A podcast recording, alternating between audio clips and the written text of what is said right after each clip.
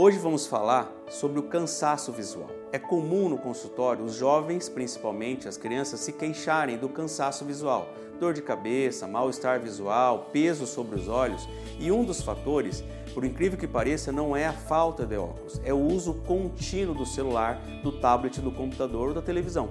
Oriento a todos que tem que reduzir o máximo possível, usar só se realmente for necessário porque o uso contínuo e muito próximo do celular faz com que o olho canse, ele fique mais estafado. E o que, que deve-se fazer? Reduzir o período dos usos desse, desse celular, do tablet ou da televisão ou do computador, procurar o oftalmologista e fazer uma avaliação oftalmológica para ver se é ou não necessário o uso de óculos.